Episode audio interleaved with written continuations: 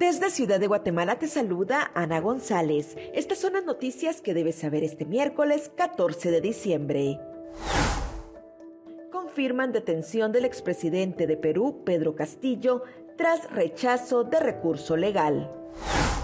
En noticias nacionales, Otto Pérez Molina y Roxana Valdetti tendrán que pagar 1.7 millones de quetzales cada uno por reparación digna al Estado por el caso La Línea. Guatemala registró un nuevo récord en el envío de remesas según la última actualización del Banco de Guatemala.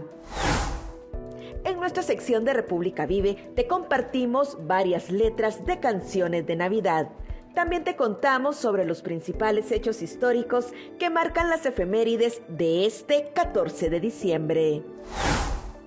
Eso es todo por hoy. Para mayor información ingresa a república.gt y mantente informado sobre las noticias del día. También nos puedes seguir en redes sociales como República GT.